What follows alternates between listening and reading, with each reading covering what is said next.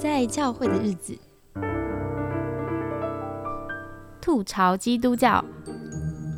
欢迎收听今天的节目，很高兴今天邀请到的来宾是基电大哥，欢迎基电哥。大家好，我是基电。基电哥是这个基督教界的 KOL，哎，就是名副其实的多年的过过气的 过气的关键意见领袖，一般人称你是电二哥，对吗？也有些人称我电二哥，好，或是机电大哥，嗯哼，嗯，都行，都行哈。就是那我就叫机电哥。机电哥是今日基督教可能中文区的编辑，是吗？亚洲编辑，亚洲编辑啊，所以就是等于是基督教的主流媒体嘛，有很多你是正经的媒体人，不像我们这是不正经的、不正式的 podcast。那还有，你愿意再跟听众多介绍一下你的？呃，工作吗或服饰吗？让大家知道你是怎么在这个我们基督教里面服务的。我在美国的这个福音派的旗舰杂志《今日基督教》工作只有呃一年多吧，嗯，所以我是蛮新的。呃，但是呢，我是呃很早就有在呃在网络在媒体施工里面有参与。呃，我是九五年开始上网，所以是很老的骨灰级的 这种老网课哈。那个时候还没有网上只有屈指可数的几个基督徒，呃，那时候还没有像现在这样的呃网络，那是很原始的时候。这个是中文互联网的这个恐龙时代。九五年哦，九五年，九五年距今已经呃二十年，快二十年了吗？不不止 不止，九五 年是呃快三十年嘞，快三十年哇，二十八年哇。那时候你怎么会开始对网络这个传福音啊，或者这个宣教有兴趣？呃，因为那个时候正好是我是恭逢其盛啊，那个时候正好是中文呃这个互联网在刚刚开始，嗯，就是互联网上刚刚开始有人可以写中文。那我我是在那个时候我在美国刚刚毕业哈，就是刚刚研究所毕业，嗯，所以在美国工作嘛，啊，那就是呃喜欢写中文嘛，那那就是在上面写，那一但是呢一来二去呢，上面就有人吐槽基督教，批判基督教，啊。啊，所以呢我就跟他们呃对话啊，那就变成一种互教的这个行为了哈，后来就。后来有有有做网站，有有我们有这个网络基督使团的这个机构啊。其实呢，我们我们我们这些人呢，都是在世界各地的。当年也也有台湾的弟兄姐妹来帮助我们啊。我我是大陆背景的，但是呢啊呃，但是这些这些台湾弟兄姐妹，我这次来来台湾。还专门会去拜访一些啊，会会跟其中一些见面的。哦，对对，因为呃，机电哥是常住在美国嘛，今这次就是我很幸运可以抓到你，就是 入境台湾的过程，然后安排了一次这个访谈，就很开心可以第一次见到你本人。之前 Clubhouse 刚起来的时候，你也是办很多的活动啊，然后你现在也开设 YouTube 啊，就是你做了很多事情，然后就觉得不容易耶。我是读化学的，所以在美国做科研做了十几年，呃，但是在那个期间呢。我就成为呃一个算是一个基督徒的作者吧，一个一个写手，就是因为我在网上老写老写，后来就在为杂志写啊。那个那个时候，呃，在美国有海外校园杂志哈，是呃那个就是专门服侍大陆背景的学生学者的为一个福音的杂志。那我是看那个杂志长大的，后来也参与那个杂志的一些一些施工。我一边是在做。呃，一边工作一边做网络施工，一边也呃也为海外学院写稿，也为他们呃这个出谋划策。所以是跨很多领域，是不是？化学是本科嘛？化学是我的 工作，就是我的饭碗啊。那个时候我是就是还没有全职嘛。哦。所以所以我要讲要讲到我的背景呢，就要讲到说，二零一一年我全职的。哦。所以我九五年就开始在网上做护教了，算是啊，就是在网上传福音或者是。回答问题，到了到了一一年，呃，海外校园，我就去加入海外校园，就是全职的，成为呃这个福音机构的媒体媒体施工机构的全职的童工。然后呃一一年到一八年，呃到一九年，一九年我有加入一个美国的一个宣教机构，一个国际的宣教机构啊，成为散居宣教士。嗯，呃那呃。二零二一年，这个宣教机构差派我到媒体机构，我又回到媒体哦。所以在这个整个的这二十几年期间，我都是从从那个很原始的 BBS，那呃到这个博客，到微博，到这个后来的微信啊，到这个当然后来现在都完全没有了啊。呃，美而且国内有一个有一个呃那个时候挺 popular，大家挺喜欢的一个知乎答问的，对知乎，我曾经在知乎上也是答过差不多要三百个。信仰相关的问题，而且看的人也蛮多的。嗯，但是一夜之间，基本上后来到了二零一八年，一夜之间这些全部都给删除删除了啊。所以是我是这种所谓的所谓的呃被消失的大 V 了。他们是这样叫我，但是呢，呃呀呃，主的恩典了。我想我想，今天虽然我不能再在国内的这些平台上，在中国大陆的平台上呃发声了，但是呢。呃，我还是要做做文字呼叫，呃，这一方面的工作，所以我还，我现在还还有，仍然有这个 YouTube channel，跟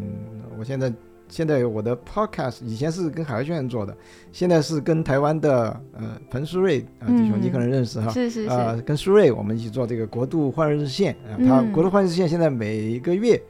有一期是书瑞跟我做的。嗯，很精彩，我也有听，所以啊，我们可以等一下把就是电二哥、机电哥的很多的媒体放在这一集节目下面的简介里面，所以大家可以连过去多一点认识。不需要，不需要给我打广告，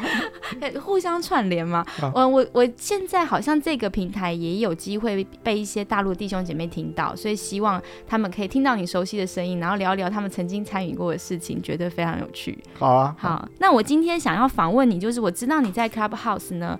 做过一个很刺激的活动，叫做吐槽基督教。哇，这个活动做出来，一定有很多可能非基督徒或是讨厌基督教的人就会上来。我觉得很很勇敢哎，当初是怎么起心动念想要玩这么大？Clubhouse 刚刚开始的时候，我是很早，我就就是那个时候大家去抢嘛。嗯，我我刚才讲了，呃，我是做网络施工呢，在美国的呃，在北美的教会，在在其他的教会。呃，海外的教会，华人教会推广新媒体宣教，嗯，所以呢，我当然我自己要首先去试嘛，啊，所以我就去用这个 Clubhouse，那那呃，这个因缘际会了，这个我是算是比较早的一批进去的，那个时候刚开始的时候，Clubhouse 曾经是非常的火的，非常火爆。我是怎么我我第一次进去，就是我进了一个房间，他们在谈这个，那个房间是量子力学跟。宗教吧，嗯，呃，他们是在谈这种呃哲学啊，谈那个，那那因为涉及到基督教跟科学，呃，你知道我是理工科背景的，所以我就去聊这个嘛，呃，我就去聊这个，聊这个，他们马上就把我设成那个就是主持人，呃，主持人，对对对，就让我发言啊，然后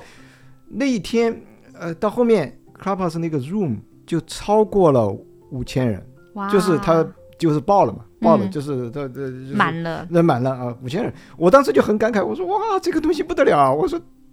我如果要讲科学信仰的讲座，讲一个福音讲座，那可能五百人都不容易。对啊，教会教会可能要费很大的劲，能够请到五十个人，那已经很不错了。五十个人，对，所以我就我就我就我就我就开始用。然后呢，我也呃，我们有一些啊，我认识一些。这个对新媒体宣教有负担的、有有愿意参与的一些牧师，呃，这个教会领袖，呃，我们一一起在做。那做着做着呢，因为我们每次有节目的时候呢，我们聊一个什么事情啊，但是呢，常常呢就有呃，当然也有基督徒，也有非基督徒，就上来吐槽的，就是上来说啊，就是他们提问嘛，因为因为因为 Clubhouse 是很呃，就是很互动性很强的，就是你。你必须要让人家发言的，对吧？要不然要不不是单向的教导，它是它是一个就是聊天嘛，及时性即时性的，而且只是只有声音的，啊，看不到看不到脸的。那在那个在那个一来二去呢，就是很多的吐槽的内容。我我就突然想到，我说。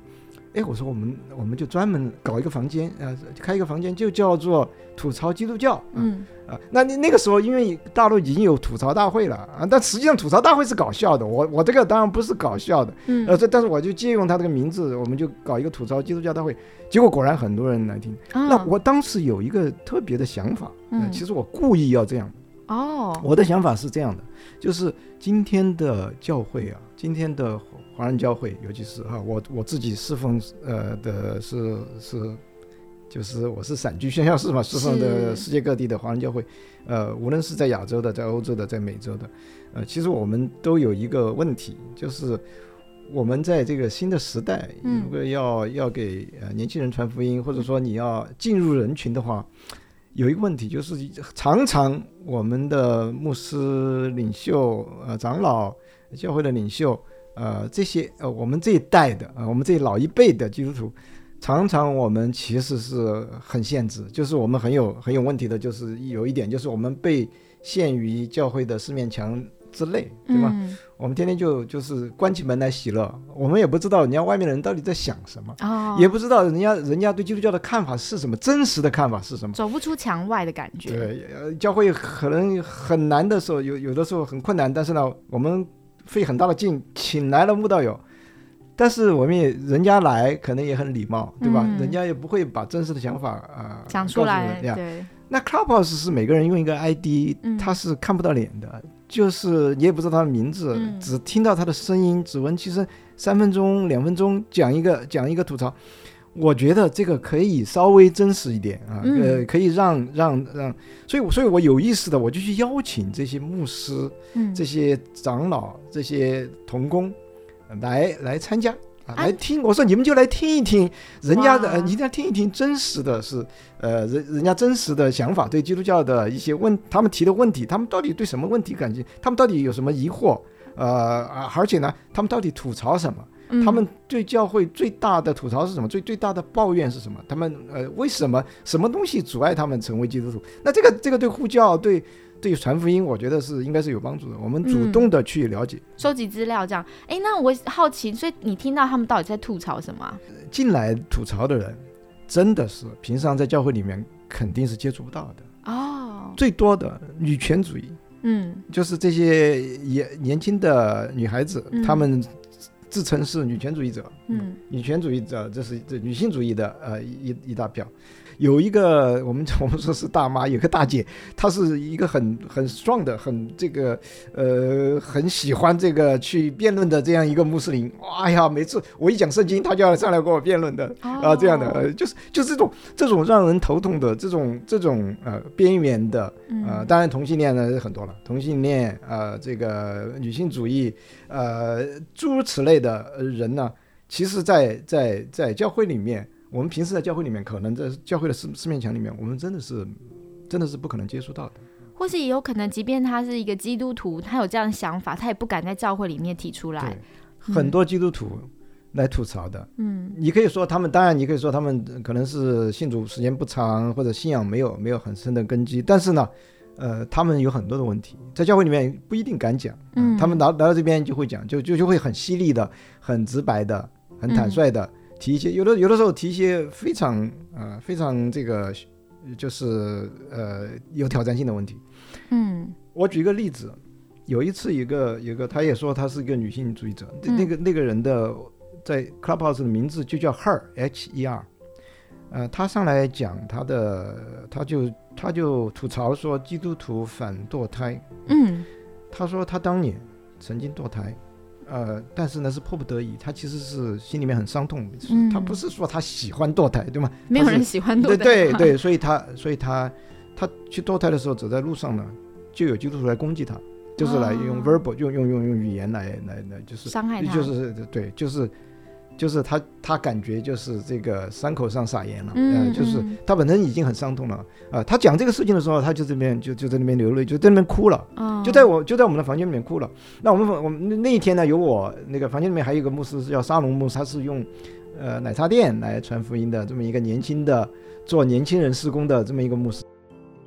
我觉得最感动的就是沙龙牧师回应的时候，他他就向这个女孩子道歉，就说我们基督徒是做的不好。他他自己也流泪，嗯，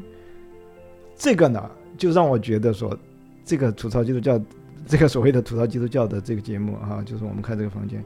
这个是我印象最深的，而且我也觉得这个是最有代表性的，这是这是这是这是它的意义哈，嗯，就是它的意义，一个一个一个年轻的牧师啊啊，就是他真的真的来回应，他不是不是来讲一通的大道理或者怎么样啊，他陪着这个女孩子，就是这个女孩流泪流在那边哭的时候。呃，这个牧师也流泪了。嗯，呃，我觉得这是，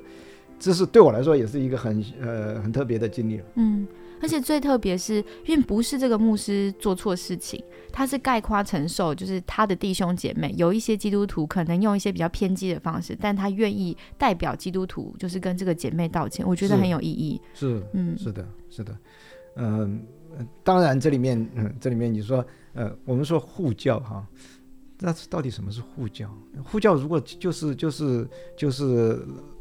头脑的激荡，就是用自己的理智啊，你的理性、你的知识去想要去赢得一场辩论，去碾压别人的话，这个是很糟糕的护教。我我我有的时候也讲一点护教学入门，我我在教会分享护教学入门。我最喜欢的经文当然是彼得前彼得前书三章十五节说：“以基督为圣，若有人问你们心中盼望的缘由，要怎么样？”温柔敬畏的心来回答个人，这个才是护教。温柔敬畏，温柔敬畏。这个敬畏这个字是和本翻成敬畏的，其实英文都翻译成 respect。嗯，就是你要温柔，要尊重别人。嗯，尊重基督徒其实很需要学的一门功课是在一个公共的空间里面，你怎么样学习要表现出对不同信仰的人足够的尊重。这个这个温柔敬畏。这个是非常重要，在我自己呼叫的这个，我我我呼叫做了快三十年了啊，我觉得最重要就是这个，就是要有温柔敬畏的心，不是呼叫不是用，不是用这个智商去碾压别人，嗯，不是赢得一场辩论你就输掉一个人，对吗？嗯，你可以在理性上你可以很强，但是如若是没有温柔敬畏，你的那个见证没办法没有办法打动人，而且而且我们需要倾听，嗯，我们需要。我们需要有同理心，有同情心，跟爱哭的人呃一起爱哭，有这样的心心智。嗯，而且这不是技术层面，我自己因为也是用媒体，就是在传福音嘛，很多时候会碰到护教状况，就是很明显，尤其是好像在网络发展比较早期的时候，大家很喜欢用辩论方式。我觉得我们基督徒有一种为主胜利是光荣的，然后想象中就是我这样讲赢了，我逻辑严谨，最后就可以说服对方。那实际上当然是不行嘛。可是当时候好像整个论坛上弥漫这种气氛，我那时候在想说，嗯。我知道这样是没有效的，但是到底有没有其他的路，我还不确定可以怎么做。因为好像一温柔下来，好像就是赞同对方的想法，所以我在这个过程当中我也摸索。我后来自己觉得是因为我信主时间真的是也比较长了，我没有那么害怕，就是我的信心比较坚定。当别人反对我的时候，我不会觉得好像嗯被羞辱啊，或是被打击。我自己很稳定之后，我慢慢那个温柔的心好像可以起来，就能够同理对方现在说这段话，他背后那么生气的原因。一一定有他的故事，跟我没有关系。那有可能他，我们已经不是在讨论观点了，他是在谩骂的这些背后，其实他在诉说是他后面的痛苦，所以好像让我就不会觉得他是针对我个人的感觉。这个是对的，因为你要知道网络的特质。上，在网上人披了一个马甲以后，人都是一样的嘛，人都是一样。这这些这些吐槽的人，可能他们的态度就有问题啊，所以他们本身就是那种，呃，你就显得他们很很命，很很很很那个态度很不好。他们会，呃，当然有的也会谩骂等等，但是你要知道说，呃，无论怎么样，在那个屏幕的背后，在那个马甲的背后，还是有一个有血有肉的真实的人，上帝造的。嗯，上帝按照他的自己的形象造的人，嗯，对吗？所以，所以我们为什么要尊重人呢？因为是人都是上帝照着他自己的形象造的，所以我我我们要要要有那个表现。呃，这个其实其实我自己从我自己呼叫的那个很深的那个。体验里面最深的是这一点，你你知道你知道以前以前在那个我我一上网就是跟一个特别爱骂基督教的呃批判基督教的这个方舟子对话嘛，嗯，那那那个时候和那些旁观的人，呃有很有很多后来信主了，他们都告诉我他们的经历有很多的这样的故事，就是他们都是因为呃看到他们不是因为基督徒在理性上驳倒了方舟子，恰恰是因为。他们看到说，当基督徒当当别人来谩骂的时候，当那些当那些反对基督教的人，他们他们因为因为一来二去嘛，这个针尖对麦芒，对吧？在这种这种过过程里面，难免有些人就是基督徒都会动血气。那你不要说人家不信主的人，你也不能用这个基督徒的道德来来要求别人。那别人可能很很自然的，有的时候会骂骂两句，对吧？但是在这个里面，他们的感动都是感动他们的都是基督徒。在那边有温柔敬畏，嗯，不不以牙还牙，呃，就是在这个方面不不 不用这个不不用这个以恶还恶哈，就是虽然人家有那个，但是基督徒还是耐心的、温柔的、尊敬的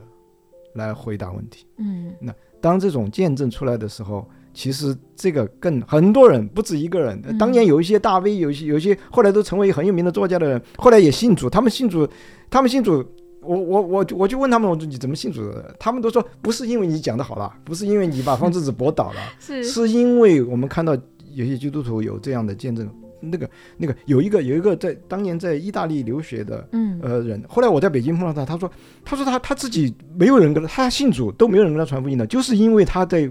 旁观，他在网上看，他因为那个时候他在意大利也接触不到很多人，有有华人基督徒可能给送他一本圣经，他在读圣经，嗯，但是他有一次看到基督徒被骂了以后，还很温柔的去回应的时候，他突然就想起耶稣的那个在十字架上说赦主要赦免他们那一段，他自己在那边流泪祷告，他就自己自己跪下来祷告，就成为基督徒，嗯。哇，这真是最美的护教吼，就是发自内心的、很真诚的对待跟你对话的人，然后旁观的人也见证了一个基督徒，他是用生命在对话，对，不是用骄傲或是用知识在对话。这个弟兄当年的笔名叫东宇，如今他已经是一个传道人。哇，我讲这个就是我的意思，嗯，真的是，我再要说护教不是用理性去碾碾压别人，嗯护教是要用爱心、用温柔敬畏。去回答别人的问题，不要不要不要不这个，就像你刚才讲的，我们不要 take it personally，我们不要觉得说自己被冒犯，人家人家是他他 他是他是有有的是信仰有问题，有的像那个女孩子，她是过去受过基督徒的伤害，她可能对基督徒有有有有这种啊，已经有先入为主，有有这种负面的看法。嗯。我我自己那时候在网络上这样子做很多福音工作之后，我自己的体会是，有的人正适合在网络上做这样的工作，有的人不适合。对的，对的。有的人正情绪或火气很容易上来，对，那那可能真的不是不太适合，因为也许就像说，也许面对面的时候，这位基督徒他想要做护教或传福音工作没问题，但是当网络只有文字没有脸的时候，他就比较难想象对方是善意或恶意。甚至一个好的牧师，一个一个讲道讲的很好的牧师都不一定适合这个。因为你，呃，因为你要有那个有有心理的准备，你要有那个心理的素质，对吗？呃，所以有的时候我我在教会分享新媒体宣教或者分享一点护教学入门，讲完了，常常就有一些年轻的弟，尤其是弟兄啊，走过来说，几点弟兄，我我我听了你的，我很受鼓励。呃，我觉得方舟子那些瞎说八道，我可以上去把他驳倒。呃，我我要投我要投入呼教。我马上说：“我说弟兄，慢点，慢点，你好不好？先祷告吧，因为我觉得你可能不适合哦，呃，不是每个人都适合。嗯，对，可可以很有趣。护教的方面，我比较少看到女性说话，哎，大部分好像男性对这方面比较有兴趣。这这可能女孩子比较呃，女性比较是呃，比较是害怕冲突情感方面，或者说她女性比较就是姐妹，可能她比较传福音的时候也比较是嗯。”不是说要靠辩论的，姐妹弟兄更更容易动这个辩论的那个血气啊。哦，这个这个可能两性的有差异了。社会对我们社会养成不太一样，但我想在这边特别鼓励女性，就是我其实发现很多女生是很有想法的，只是她们不习惯在公开的场合里面直接讲自己的想法，因为害怕破坏关系嘛。但是很多时候这种立场有差异的，大家需要拿出来谈话的时候，其实女性有一些特质。就是包含你怎么表达，哎，你怎么能够同理对方的感受？其实，如果你是一个比较能思考型的女生，我还蛮鼓励你多一点在公众当中试图表达你的想法。对，不要害怕这样。我觉得需要有更多的姐妹也一起出来，可能对于我们在网络上面的基督徒跟非基督徒对话会更有帮助。你有没有看过网上有一些比较火爆的这个视频，讲到说台湾的女性啊，台湾的女孩子讲话特别有艺术啊，或者说特别特别这个呃，就是。就怎么讲，给人的感觉好像就是很温柔，很很有同理心，很能够。那那这个这个可能是一种 stereotype，也许哈。但是但是你的，我觉得你你有一个很好的点，就是说，呃，如果是弟兄容易动血气啊，姐妹相对来说，因为姐妹的特质，它相对来说没有那么容易动血气，姐妹更能够除了这个呃这个晓之以理呢。更能够动之以情，呃，海现在的那个口号还加一句说“换之以灵”哈，嗯，晓之以理，动之以情，换之以灵。那如果如果姐妹是擅长动之以情的话，嗯，你这个就很很好的 point。如果我们说要有一个正确的、嗯。整全的护教观的话，嗯，那那当然就是应该鼓励姐妹都来参与啊，因为因为因为因为姐妹她可以可以不发火啊，她可以不不也是会发火啦，只是不一定会这样表达。对我觉得我试着好像在呃我的脸书里面，其实常常发一些文，都是在谈很多现象背后的情感。我觉得这有一点社会倡议，因为我本身的呃工作性质就是心理辅导相关，我觉得透过这个专业，让呈现出来那些呃冲突背后的情感，大家多一点。层次的理解之后，自然好像那个处理事情的方法就不会只有单一性的攻防而已。嗯，对，这是我的想象。哎，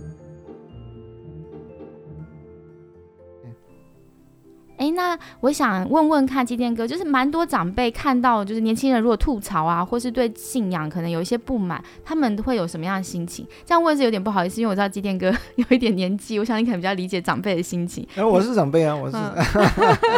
对，可以跟我们年轻人分享一下。呃，我的儿子都已经工作了嘛，嗯，所以呃，我我是我是不是年轻人？呃，那其实呢，呃，华人教会里面呢，其实我觉得哈。可能我们的文化是比较是这个所谓尊老爱幼呢，就是比较尊老的，对吗？我们呃，我们比较这个这个你你我我不知道是不是儒家文化的影响，就是我们会呃很尊敬的呃很尊敬老人，然后呢老年人老年人呢就是可能会比较有权威啊，但是呢这个这个缺点就是可能我们会比较呃就是长辈呢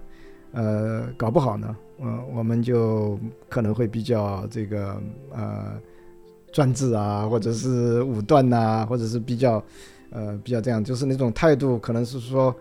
我吃过的盐比你吃过的饭都多的那种嗯。那我常我常我常常提醒说，我们我们这个中老年，我们这些长辈呢，不要这样啊，盐吃多了也不好的，血压会高的，对吧？是啊，所以呃，所以呃，这个就是一个，我想我我们。长辈应该这个所谓的长辈，呃，我觉得我们自己要谨守，要要要自己要常常提醒自己。嗯，我们其实也年轻过，对吗？我我我我我，其实我在呼叫的过程里面，我常常提醒我自己，我人家提这个问题，其实我当年也提这样问题的，人对吧？当年提我提这个问题，人家就是当然有些就是说我答不上来，对吧？答不上来这个很诚实啊，我觉得也没关系。呃，但是但是人家的态度是怎么样？还有就是说，我们我们曾经年轻过呢，那个意思就是说。呃，我有的时候我就彼此提醒了，我就跟我这个我们这一代的人说，我说我们不要活成我们年轻的时候最讨厌的那种人，嗯，对吗？对吧？我们我们年年轻，当然年轻人有年轻的毛病，对吧？我这这个当然是要要要要祷告要，但是你是出于爱的话，你出于爱的话，呃，我们我我觉得我们自己要反省，就是我们那个心态不可以是说。哦，那年轻人都是呃，有有的时候，有的时候说到这个年轻人离开教会的原因，说到这个，呃，我们我们都会很负面的。我们只是说这些这些老一辈的人就说，哦，他们都是被白左洗脑了，他们都是被世俗主义洗脑了，他们被后现代洗脑了，被那个呃没救了，就是那种很负面的。嗯，但是但是你要看，所以所以我们要怎么样来来看这个事情？所以所以我们有没有看到说年轻人有年轻人的优点啊？年轻人有热情，有真诚，就像刚才那个，就像我们刚才说的那个、那个的、那个、那个、那个小伙子，我觉得他有，我听他讲，我有有很多方面我也很喜欢他，对吧？他他是他是很认真的在那边，在那边去考究、去去去去去追究，他不他不他不是真正的是那种后现代无所谓的那种态度。所以所以你今天的年轻人，他们比如说他们比较，他们很看重真诚，嗯，不管不管你是。对吧？不管你是信什么，但是呢，你要你要真诚，这个其实对我们也很很好的提醒。如果我我也常常跟这些弟兄姐妹说，我我我，比如说我讲亲子关系，对吗？嗯，我会说，我会跟这些父母说，我说我们我们要特别小心的，就是我们在孩子面前的见证，因为今今天的年轻人很讲究真诚。假如说我们在教会是一一副嘴脸，回家又是一副嘴脸的话。我们的孩子很很容易就把我们看看穿了，他他们很聪明，比我们还聪明，所以他们看穿以后，他们就说这个信仰是假的。嗯，对，对他们来说，假就是最大的最大的恶啊，对吧？假是最坏的。你我宁愿做这 这个真小人，也不要做伪君子啊，对吧？这这是很多人现在年轻人的这个呃，我我我我觉得我们不能因为去指责他们，去怪他们。比如说他们，比如说他们有的说有有有有的他们会抱怨说，他们会吐槽。呃，我们刚才还没聊到说吐槽到底吐槽什么？最最最 top 的这些，无非就是教会反制，嗯，教会反科学，呃，这个教会呃，这个没有必要的去反科学。有没有？其实是有的。嗯，我觉得我们与其说去光是去批评下一代，说他们受了世俗主义的影响，其实我们更应该反省。其实我们有的时候，我我说的是没有必要的反科学，对吗？嗯，不是说科学跟信仰没有没有没有没有必然是和谐的。呃，这里面的当然这是很深的话题，我们我们 这个是就是没有办法，这可以讲很多小时。对，但但但是但是我们那个态度，我们那个心态，我觉得。呃，我觉得，所以，我我如果我不知道有没有老年人来听哈，我觉得我们老年人要反省啊，因为我也我也鼓励年轻人说，呃，这个你们也可以稍微宽容一下，老年人可能是有有的时候人老了以后，他就比较固固步自封，或者是比较这个他的那个思维啊那些，可能没有年轻人那么那么开放或者是灵活灵活啊，这个你们也也也就是。呃，请你们也宽容一下啊 啊！所以，我我我我我因为是长辈，我只能这样讲说，我们长辈应该应该从长辈的角度呢，要来反省，嗯，要来反省。我自己是在想说，有的时候我们嗯会很想要说服长辈的时候，如果是你是年轻人，然后你觉得你有一些想法，你觉得长辈说的不对，你想要跟他辩论的时候，也许这个背后。我我我我讲一点心理的情绪，那个感受受伤的原因，是因为你很希望他能够认同你所看见的，然后他跟你对话，所以你带这个期望，然后当长辈没有办法如你所预期的好好回应你，你其实会更受伤，而这个受伤就会让你产生一个很大的生气，然后在生气当中，因为你不知怎么调和嘛，不知道你不知道怎么看待你们的关系，甚至你可能觉得那不然放弃算了。我就切断了，我就不努力了。反正你不能沟通，我们好像贴别人一个标签，说反正他不能沟通，我们就可以拍拍屁股走人。但其实心里面还是受伤的，因为你一开始为什么想去跟他谈的目的是你想跟他有个关系上的连接，在思想上有一个交流。对，所以我也是蛮鼓励年轻人，是如果你觉得，嗯。他一定可能是从小看你长大的长辈，或是一个你很敬重的传道人或牧师。当你发现有时候沟不通的时候，其实可以缓一缓。有的问题如果不是那个非常核心真理是很强大影响的那个问题，只是大家观点上有差异的话，也许不见得是对与错，而是互相补全。保守的传统的观念可以。拉住那个很标新立异、正在往前冲的，但是往前冲的新观念也可以冲撞传统的，让我们的思想更丰富。所以我觉得用补全的观念看，就比较不会是觉得好像如果他坚持他是对的，那我又一定是错的嘛，就是变成那个对错之战。是的，有的时候我们就是两边两边，你所以要有智慧，说两边都劝啊，两边劝。呃，年轻人，呃，这个。也也不不必哈，就是特别的那种呃，特别的那种愤青呐，我们叫愤青，呃呃，长辈呢，呃也要也要就出于爱哈，出于爱，在基督里面，长辈放下身段，呃，道成肉身。你不要不要以自己的那个不要 arrogant，不要不要不要以自己的知识或者是经历来自负。嗯，呃，不一定的，不一定。我们我们我们我们觉得说年轻人都被洗脑，其实我们也有被被其他一些东西洗脑的可能性，对吗？是那个不一定是符合圣经的，就是就是我们当我们跟年轻人有有有有看法不一样的时候，我们说宽容，宽容的有一个意思就是说，其实你仔细想的话，不一定都是年轻人错，对吧？因为我们老我们这一代的人有我们这一代人的那个，每个人都有自己背景的影响。像我，像我，我是从中中国大陆出来的，那我有的时候我说，我们这一代人是是喝狼奶长大的，你知道这个这个意思吗？要竞争吗？呃，就对对啊，对啊对对，要竞争，要那个。我们那个时候毛泽毛泽东的这个口号就是说世界上没有无缘无故的爱，那你什么意思呢？就是要呃。夺过鞭子揍敌人嘛，就是，呀，呀，呀，就是就是就是要这个，我们今天翻身了，要怎么样？就是阶级斗争嘛，就是毛是是，呃，毛的思想，这些这些呃其实有可能潜移默化的在我们的那个骨子里面，对吧？嗯，其实我也也会也会影响我们过去的老我那个世界观，嗯，呃，也会影响我们的看法。所以不是说我当年轻人跟我们看法不一样的时候。就会就就一定是我们正确的，所以要学习嘛。那当然，我我有两个儿子，所以我现在要学习啊。有的时候，有的时候我真的是他们对我错，那我就要向他们道歉或者怎么样，对吗？呃，这是一种学习啊。那我也要成长啊，我也不能说这个我很喜欢跟年轻人在一起了，那我更要呃更要。如果我我的负担是说要跟年轻人传福音，要或者说呃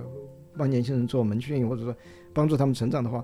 我更要，我更要，我要知道他们喜欢什么，想什么，呃，他们的想法，where they are coming from，那他们的那个想法怎么来的？呃，要要要去同理心、同同同情心。另外一方面，自己不能啊，不能很自负的觉得说，我就是那个，我就是那个。所以，所以在智商里面也是一样的嘛，就是有有一些不同的方式，对吧？就是说，今天的智商很多很多很多会是会是用那个，我也去接受一个培训，叫做 coaching，嗯，就是像教练那那那个 coaching，它不是说不是说单方面的教导，对吧？就是就是你去你去耳提面命，而是说。用启发的，用陪伴的，用那个，我们我们我们做 mentoring 就是叫做什么？呃，这个属灵导师，导师，啊啊啊，这个在我的施工里面也有 mentoring 的这个这个成分。那做 mentoring 的时候，你我们要想好做的时候你要怎么做。其实我们有的有有的时候我们会偏，今天哈，嗯，我自己我会比较偏那个陪伴的那个，就是你要。多一点陪伴，要要要要有陪伴的这种心啊，就是你出于爱心多陪伴，花时间去陪伴，嗯，而不是一味的只是只是教导，就是教导那种那种那种那种冷冰冰的知识塞给对方纯理性的嗯教导，我就是呃问题出了什么问题，我说你去看提姆凯勒书。那那那那他这这那提姆凯勒书我我自己不会看啊，那我还来这这这你 你有什么用呢？对吧？嗯，对，所以其实像耶稣带领门徒那个生命的培育，就是全方面的，带在身边的，对，对，有耐心的。我就常常想象耶稣带着门徒那几年，跟他们朝夕相处，那要多大的耐心啊！是对，耶稣当然知道自己是正确答案，但他还是要每次耐心讲解，或者他知道讲了，啊门徒现在也不能理解那个过程。嗯，我觉得就是嗯一个爱的体现。好，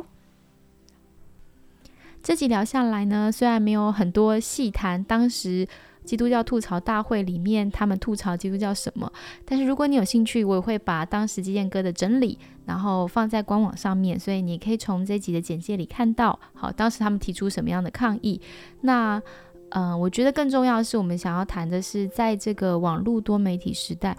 当耶稣说我们每个人都要做光做盐的时候，不只是在我们的平常生活、日常生活中，其实我们现在花了很多时间在这个网络虚拟世界，我们怎么在一个公共的媒体上面发声？怎么样是我们想要让人看见基督的样子，而不是看到一个很凶神恶煞、想要护教基督徒？可能是我们这个时代的基督徒的挑战。那如何爱我们的邻舍？如何跟网络上的朋友们共处？甚至也保持着尊重心看待他们吐槽基督教的这些心情、想法，听听他们发生的故事。我觉得是我们基督徒可以练习的一种媒体宣教吧。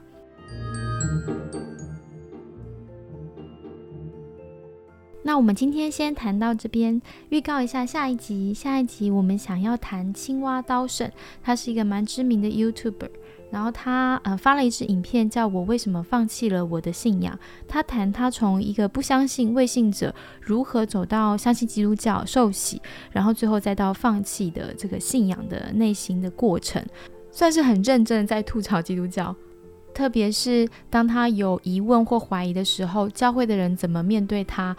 一方面他分析的很清晰，二方面呢，其实他的经历是蛮多，可能年轻人接触基督教又离开后的很普遍的现象，有一些共同性，所以我们觉得其实可以一起来讨论一下。那就请期待我们精彩的下集喽，拜拜，拜拜，拜拜。